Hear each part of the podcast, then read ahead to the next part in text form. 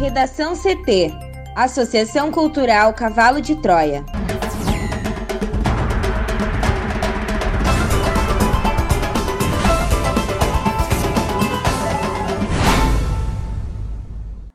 Agora, no Redação CT.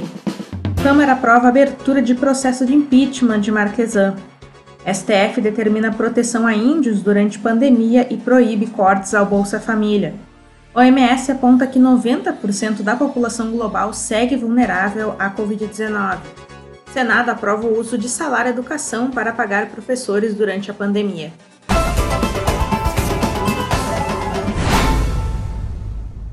Eu sou a jornalista Amanda Hammermiller. Este é o Redação CT da Associação Cultural Cavalo de Troia.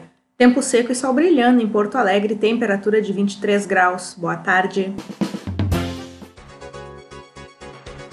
O calor e o céu claro seguirão nesta quinta-feira no Rio Grande do Sul, como vem sendo ao longo da semana.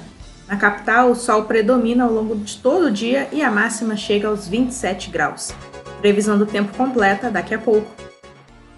A EPTC informou que a Avenida Bernardino Silveira Amorim, na zona norte de Porto Alegre, terá nova pavimentação asfáltica.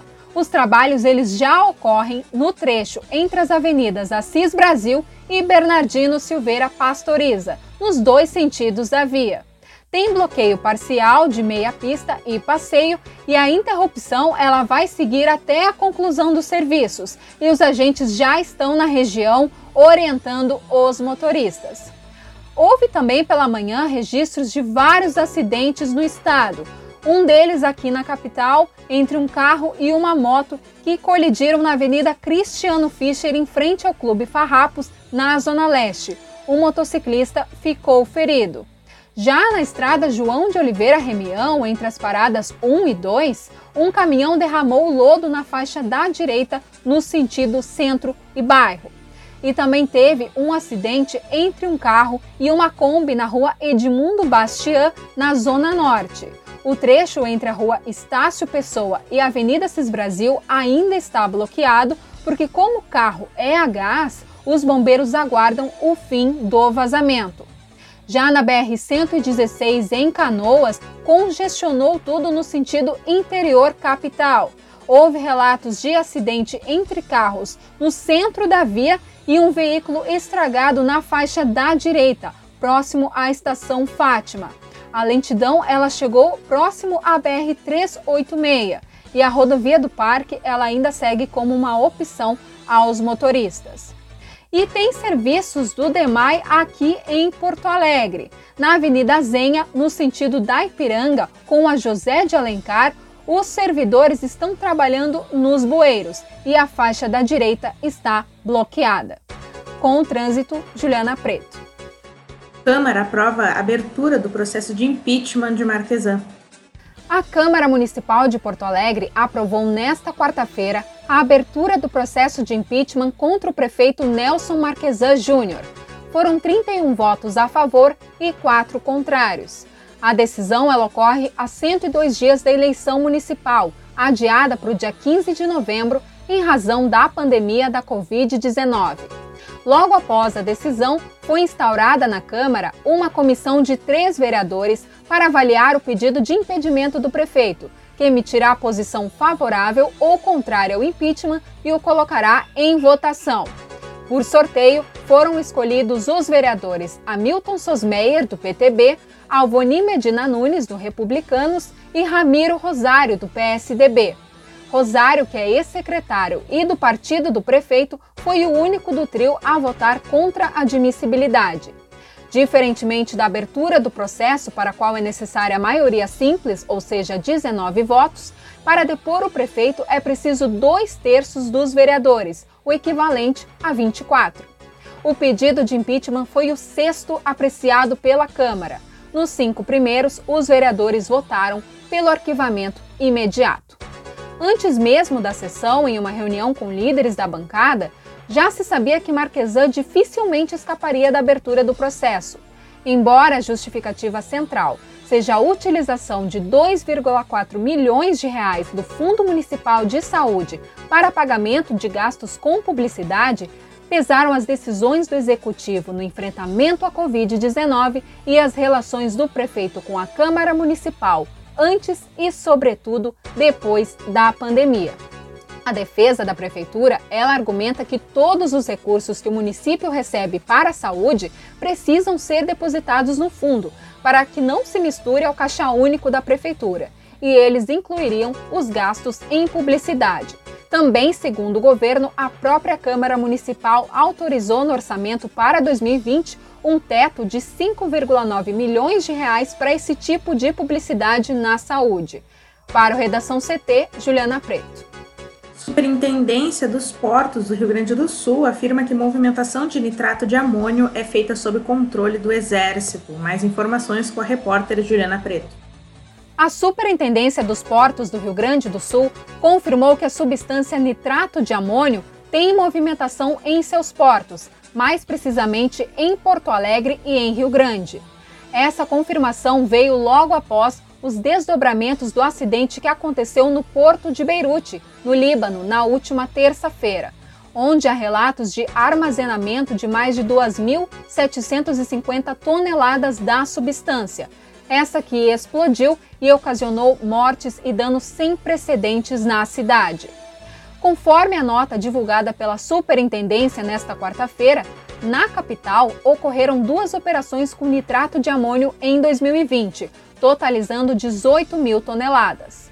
O desembarque do navio somente é feito depois da autorização e controle do Exército Brasileiro.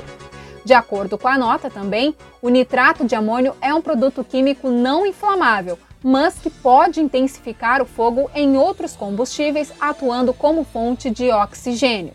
Também é considerado uma substância de interesse militar, e isso significa que a fabricação, transporte, comercialização e uso do produto estão sujeitos ao controle do Exército.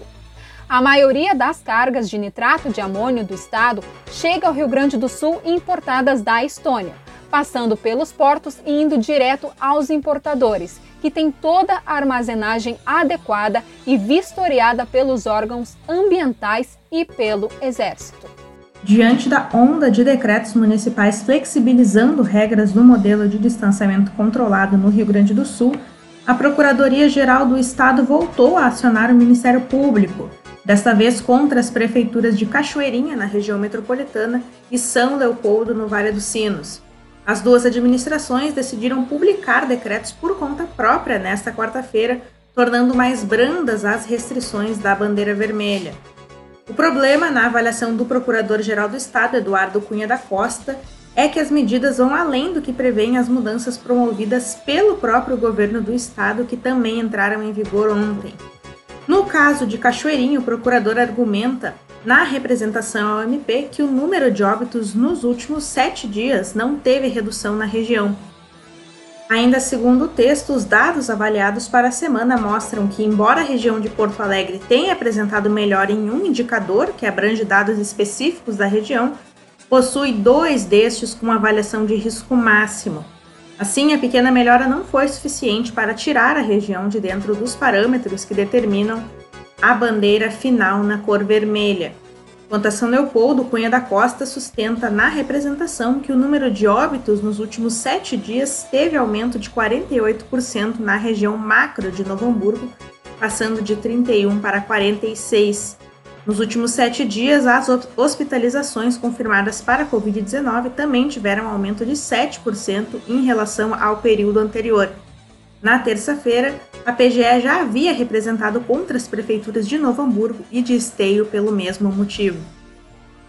O Supremo Tribunal Federal decidiu proibir cortes no programa Bolsa Família durante a pandemia do novo coronavírus e obrigou o governo federal a adotar uma série de medidas para conter o avanço da Covid-19 entre os povos indígenas.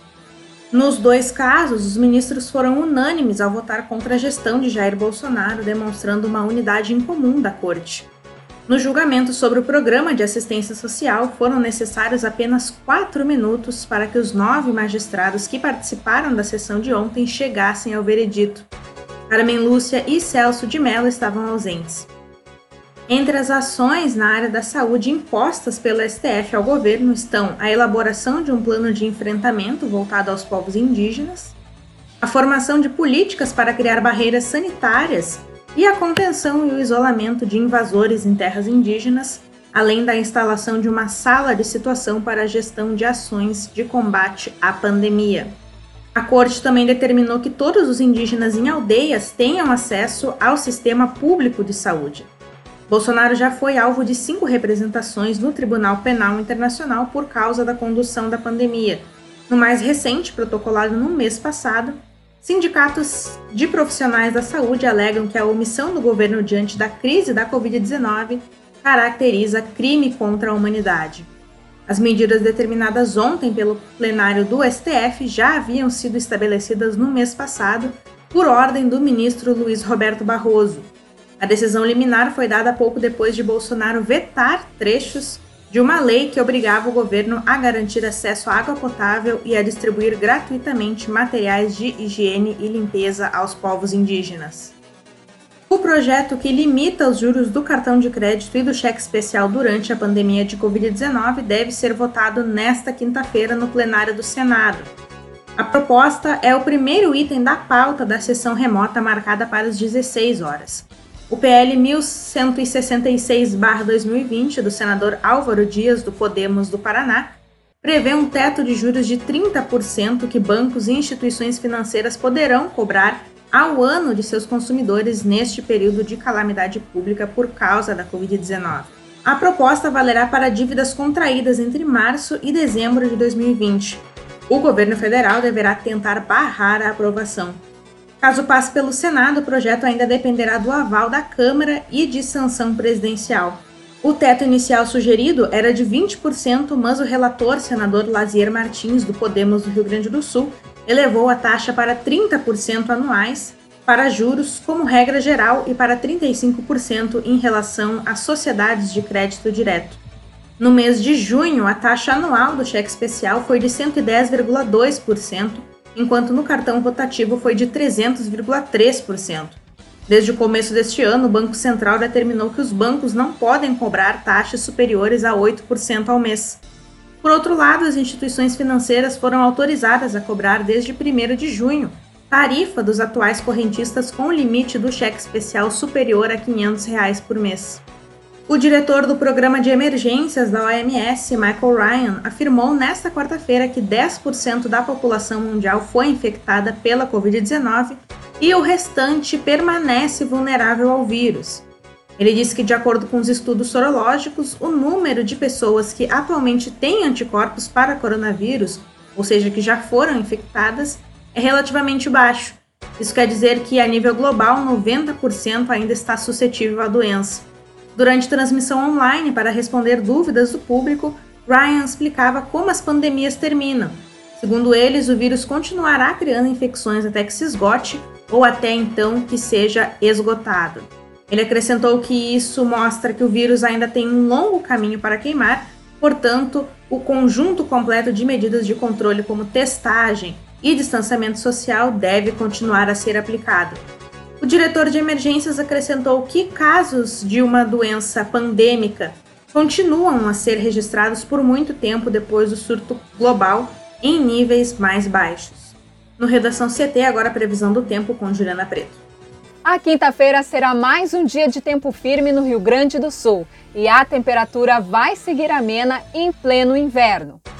Uma frente fria avançou no sul do continente e provocou um aumento da nebulosidade, mas ainda assim não é o suficiente para a chuva chegar hoje ao estado, pois todas as regiões terão um dia de céu aberto e ensolarado. Nas primeiras horas de hoje, a temperatura mais baixa foi registrada em Serafina Correia, na Serra, onde marcou 6,7 graus. Mas, assim como nos outros dias, o calor vai aparecer na parte da tarde. Aqui em Porto Alegre, a máxima deve ficar em 27 graus e em Uruguaiana o termômetro vai subir mais ainda. Vai marcar 30 graus na cidade da fronteira oeste. De acordo com a SOMAR Meteorologia, a chuva deve chegar na sexta no Rio Grande do Sul e é no extremo sul do estado em que as pancadas vão ocorrer, entre a tarde e a noite, mas sem chance de grandes volumes de chuva. É contigo, Amanda. Obrigada, Juliana. Agora vamos para o bloco de educação. O plenário do Senado Federal aprovou nesta quarta-feira o projeto de lei 2906/2020 que permite, em caráter excepcional, o uso dos recursos de salário educação para o pagamento de professores durante a pandemia da Covid-19. O texto será encaminhado à Câmara dos Deputados. A Lei 9.766 de 1998 atualmente proíbe pagar funcionários com os recursos vindos do salário educação. O PL modifica o artigo 7 da norma para excluir essa proibição enquanto estiver valendo o decreto do estado de calamidade pública em razão da Covid-19 ou até o fim de 2020, o que for mais longínquo, ou seja, a autorização valerá até a data que ocorrer mais tarde. O salário educação é uma contribuição social destinada ao financiamento de programas, projetos e ações voltadas para a educação básica pública. Os recursos são repartidos em cotas, sendo os destinatários a União, os estados, o Distrito Federal e os municípios. O projeto foi relatado pelo senador veneziano Vital do Rego, do PSB da Paraíba, que acatou três emendas de igual teor apresentadas em plenário pelos senadores Jean Prats, do PT do Rio Grande do Norte, e Paulo Paim, do PT do Rio Grande do Sul, e pela senadora Zenaide Maia, do PROS do Rio Grande do Norte. O relator rejeitou as emendas das senadoras Cátia Abreu, do PP do Tocantins, e Rose de Freitas, do Podemos do Espírito Santo, que permitiam o uso dos recursos em ações de acesso remoto às aulas e em iniciativas de caráter preventivo para viabilizar o retorno às escolas. O relator afirmou que não existe impedimento à utilização dos recursos para essas iniciativas. Redação CT, apresentação Amanda Hammermiller, colaboração Juliana Preto. Uma produção da Associação Cultural Cavalo de Troia com o apoio da Fundação Lauro Campos e Marielle Franco.